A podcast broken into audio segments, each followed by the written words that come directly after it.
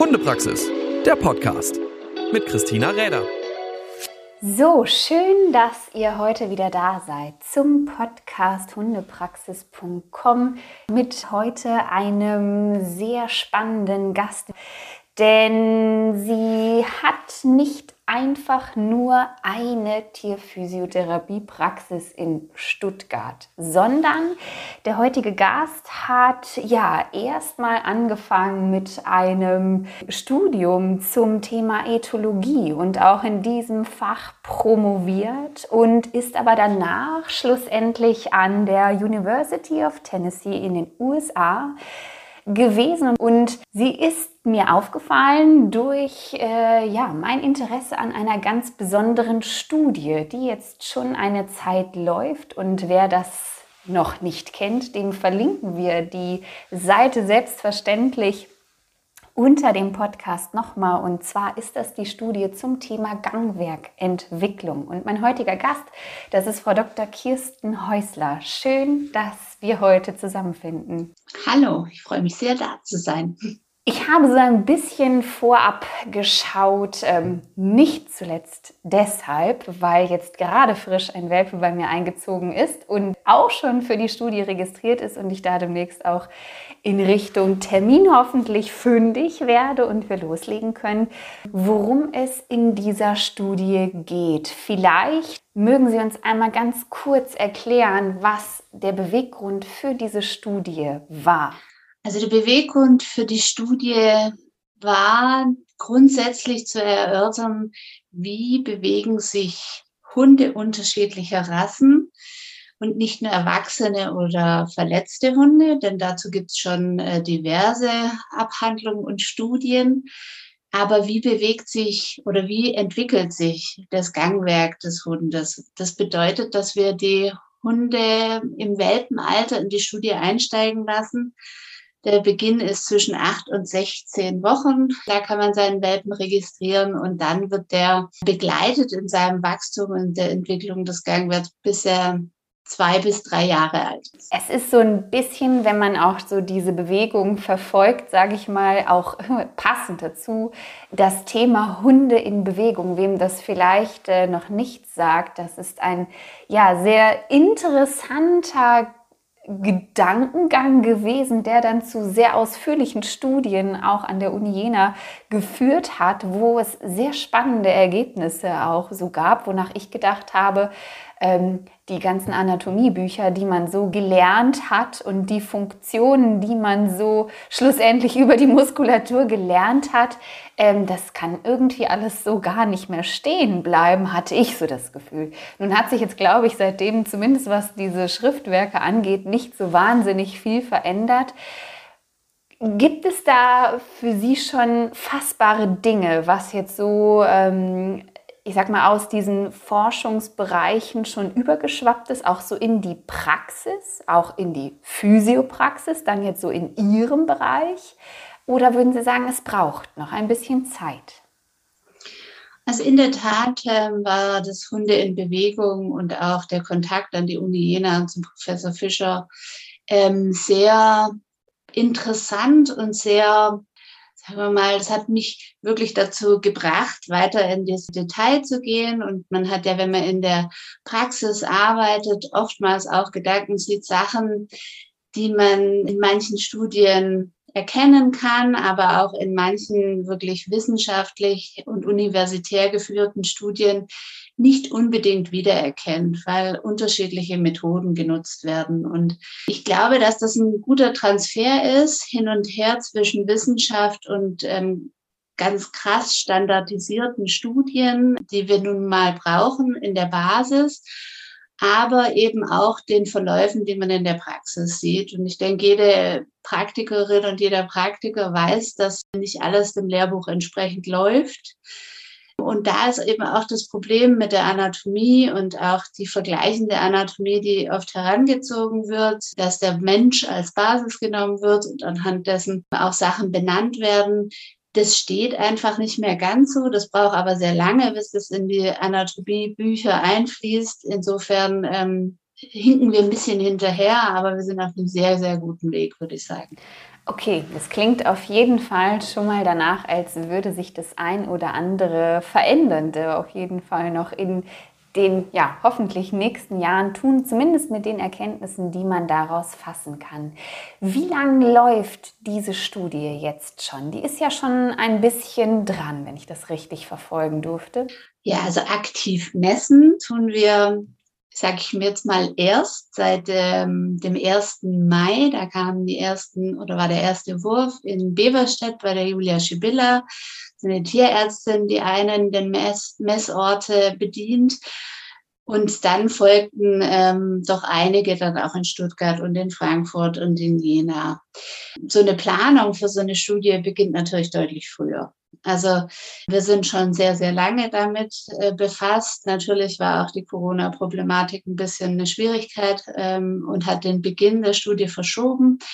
Wir sind jetzt bei über 200 Teilnehmern. Unser Ziel ist aber eigentlich 500 Teilnehmer zu haben. Deshalb, ja, also sie geht schon eine Weile und wir haben schon einiges an Erfahrung auch während der Studie jetzt machen können. Das klingt ja danach, als könnten wir sehr gut noch den ein oder anderen Teilnehmer auf jeden Fall gebrauchen. Ich glaube an dieser Stelle alle Menschen, die sich in der nächsten Zeit einen Welpen anschaffen werden, einen Welpen schon haben, der eben in dem entsprechenden Zeitfenster ist, wie Frau Dr. Häusler es schon sagte, zwischen den 8 und 16 Wochen.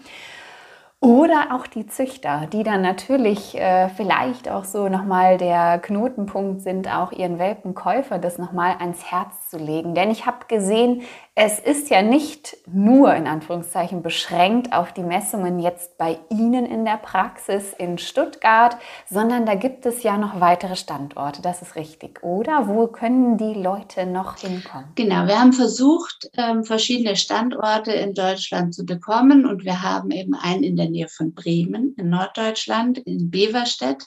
Das ist die Julia Schibilla, die den betreibt, die ist Tierärztin. Dann haben wir eine weitere Tierärztin im Bunde, das ist die Dr. Alexandra Keller in Frankfurt aus dem Tierorthopädiezentrum in Frankfurt. Dann macht die Dr. Katja Söhnl in Jena die Messungen und eben bei uns auch in Stuttgart. Das heißt, wir haben vier Messorte. Viel mehr ist nicht möglich, weil wir auch ein sehr limitiertes Budget haben. Ähm, insofern schön wären natürlich mehr Messorte, aber das äh, ist finanziell nicht stemmbar, denn ähm, Forschung ist nichts, wo man sich eine goldene Nase mit verdient. Nein, da muss man, glaube ich, schon so ein bisschen eigenen Wissensantrieb auch besitzen, oder? Da so durchzuhalten und das dann auch so durchzuziehen. Das bedeutet doch schon auch wirklich ein bisschen Leidenschaft dahinter zu haben, es äh, wirklich wissen zu wollen. Genau, wir haben natürlich Sponsoren, die dahinter stecken, wie zum Beispiel die Firma Hehl, die jetzt nicht einen großen persönlichen Anteil da hat, sondern das wirklich auch idealistisch hervorragend unterstützt.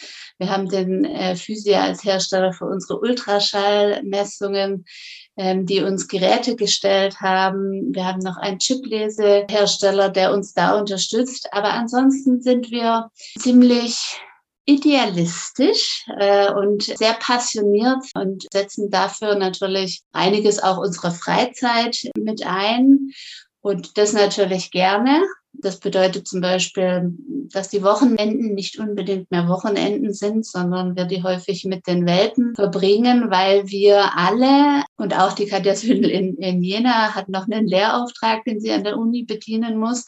Und wir anderen arbeiten natürlich in unseren Praxen und versuchen die Termine drumherum zu stricken noch, ja. Also ja. es ist schon viel äh, Leidenschaft dabei, ja. Das, äh, ja, das ist ja wirklich dann eine tolle Sache, dass dann sich dementsprechend auch noch wirklich weiter da die Zeit genommen wird, wo man ja immer denkt, das ist alles so schön und einfach und dann misst man da so ein paar Hündchen und dann gucken die alle so ein bisschen. Aber das klingt auf jeden Fall nach sehr viel Aufwand und auch sehr viel zeitlichem Invest.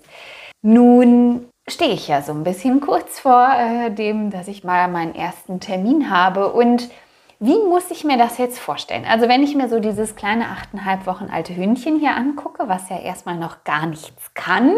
Wenn ich dann jetzt mich registriert habe, das geht ja sehr einfach über die Seite, da muss man ein paar Angaben machen zum Welpen und dann entsprechend auf Terminvereinbarung und eben schauen, wo der nächste Standort für mich ist, den ich gut erreichen kann und dann einen Termin vereinbare. Und wenn der jetzt vereinbart ist und ich dann nach Jena, nach Frankfurt, nach Stuttgart oder nach Beverstedt komme.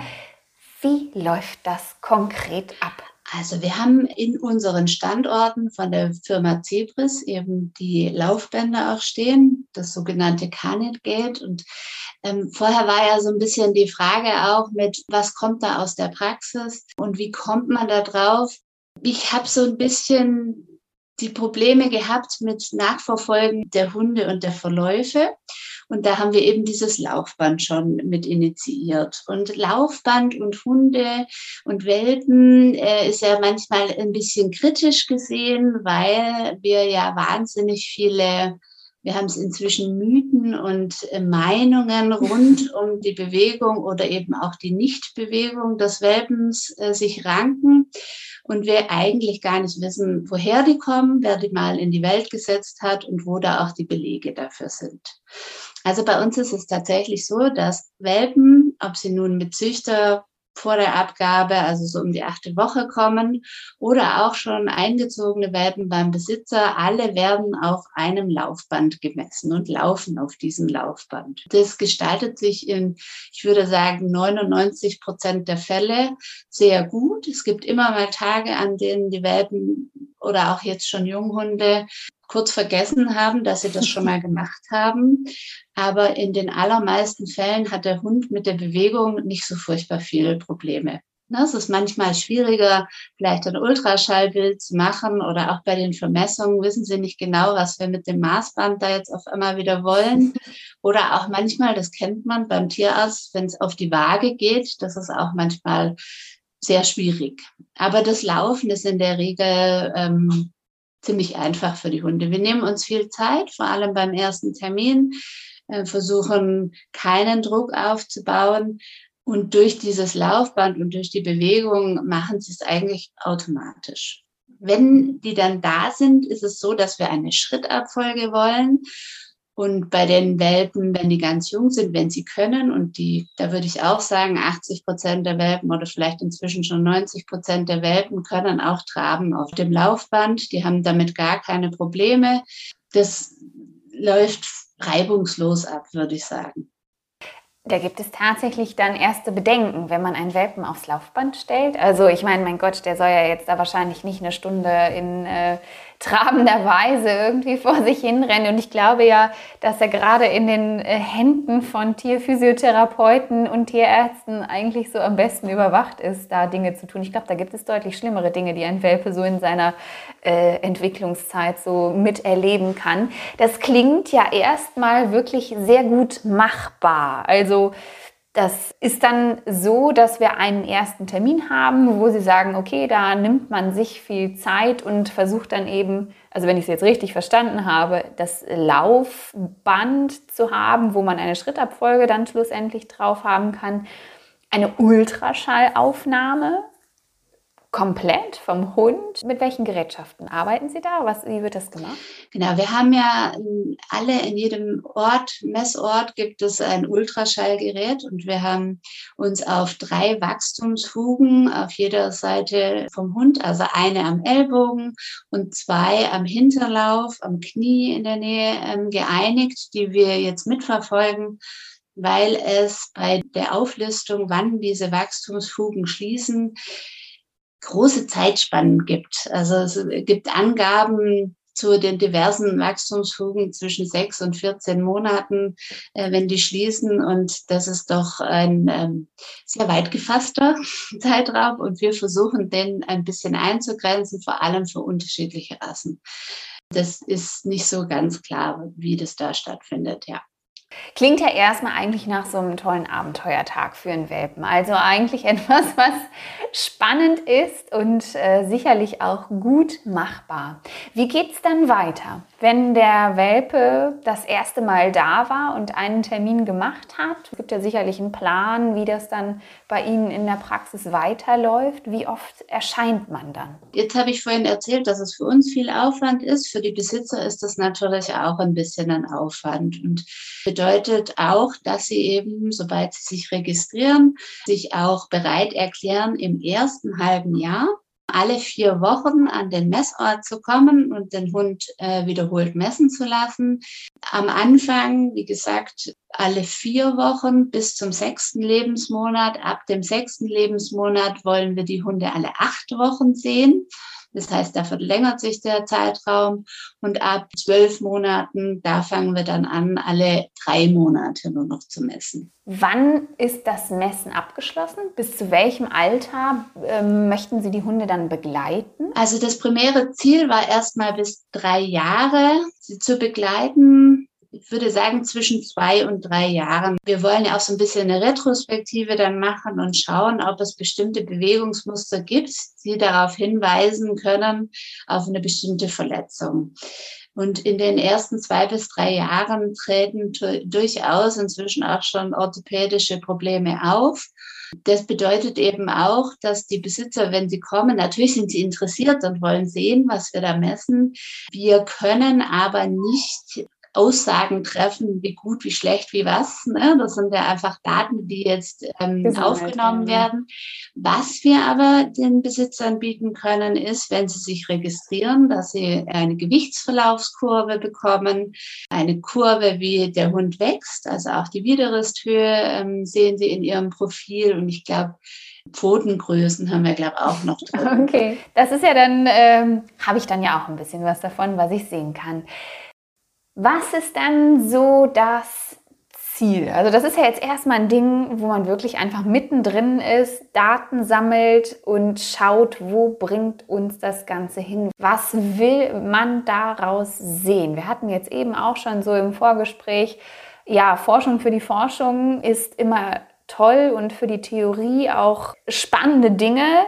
Aber ich glaube, hier geht es ja auch ein bisschen um einen anderen Ansatz. Hier soll ja auch etwas wirklicher Nutzen für die praktische Arbeit herauskommen? Ich denke, da gibt es unterschiedliche Aspekte. Also wie gesagt, das Wichtige ist vielleicht mit so ein paar Mythen und äh, Sachen, die rund um die Bewegung des Hundes sich ranken, entweder zu bestätigen oder sie auch zu entkräften. Es ist auch so, dass die Besitzer einen Fragebogen jedes Mal zu jedem Messtermin auch bekommen, in dem abgefragt wird, wie viel sich der Hund sonst bewegt oder auch was er frisst. Und äh, ne, da sind unterschiedliche Fragen drin.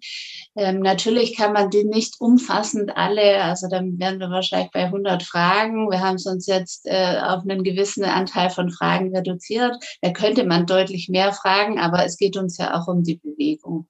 Und auch das, was zu Hause ist, so ein bisschen zu umreißen.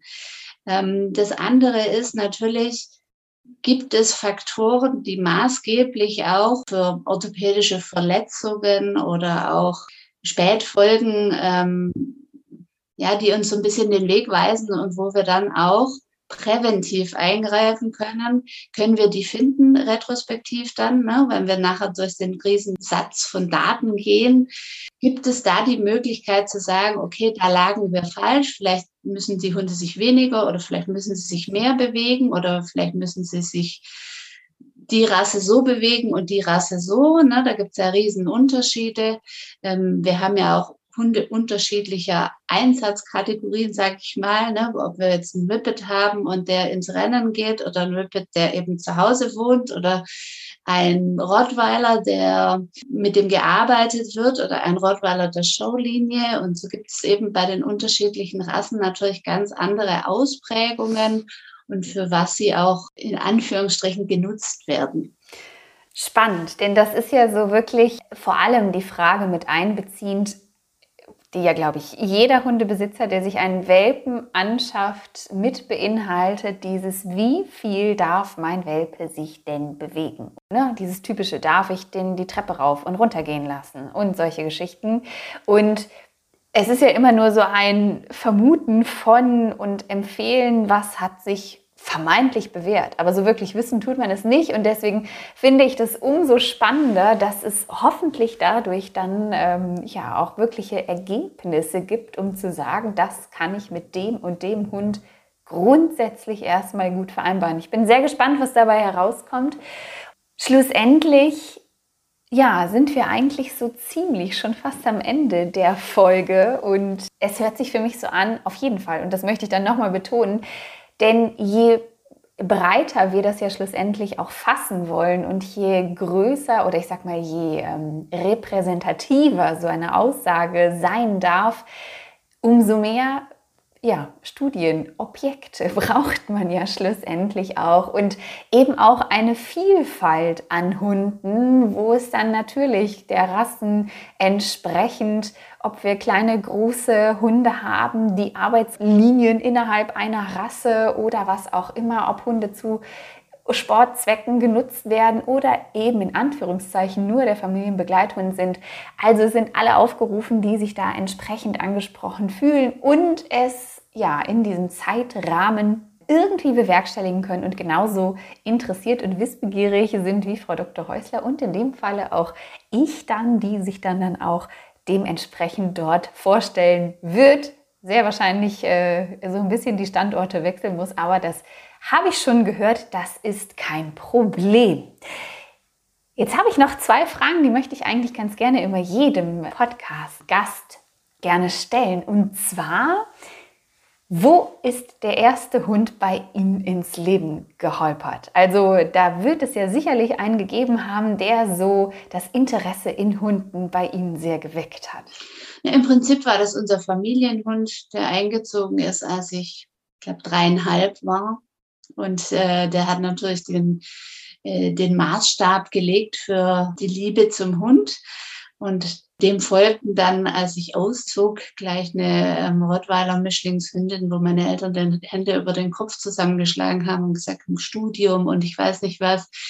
Es war aber immer so, dass ich geschaut habe, dass der Hund überall mit kann, ob nur ins Ausland oder im Studium. Das hat immer funktioniert. Und jetzt habe ich natürlich den Luxus der eigenen Praxis. Da sind die Hunde immer dabei. Gut, genau. Das ist nämlich direkt die zweite Frage. Wer ist da aktuell bei Ihnen Begleiter? Vierbeinig. Also bei uns gibt es aktuell ähm, vier Vierbeiner ein Katzenvierbeiner, der äh, auch in unser Leben gestolpert ist, weil mit mehrfacher Beckenfraktur gefunden wurde. Oh. Und die durfte dann bei uns Reha machen und wieder nicht ausziehen. so ist das auch mit den hündischen Mitbewohnern. Ähm, das sind drei Stück. Einer ist der, der älteste, den haben wir ähm, auch übernommen. Der hat eine gewisse Ataxie, der ist aber auch schon sehr alt. Und dann die zwei, die immer mit in die Praxis gehen, das ist der Jack und der Walter. Und die habe ich, ähm, die haben beide einen verkürzten Hinterlauf, der eine rechts, der andere links. Zum Ausgleich habe ich das. und ähm, ja, die sind auch immer ein ganz guter Beweis, dass auch mit Handicap man wahnsinnig schnell und furchtbar frech und auch alt werden kann. Frau Dr. Häusler, ich danke Ihnen sehr für die Zeit und für die vielen Infos. Es war sehr interessant und ja, vielen Dank an die Zuhörer und wer sich jetzt noch nicht aufgefordert fühlt, mit seinem Neuzugang in diese Studie hineinzustoßen, der sollte sich noch mal ganz unbedingt vielleicht einfach die näheren Infos anschauen. Die findet ihr auf jeden Fall schon mal auf der Seite www.gangwerkentwicklung.de und da auch viele Infos zu den Standorten und so weiter. Es lohnt sich dort reinzuschauen. Vielen Dank. Hundepraxis, der Podcast mit Christina Räder.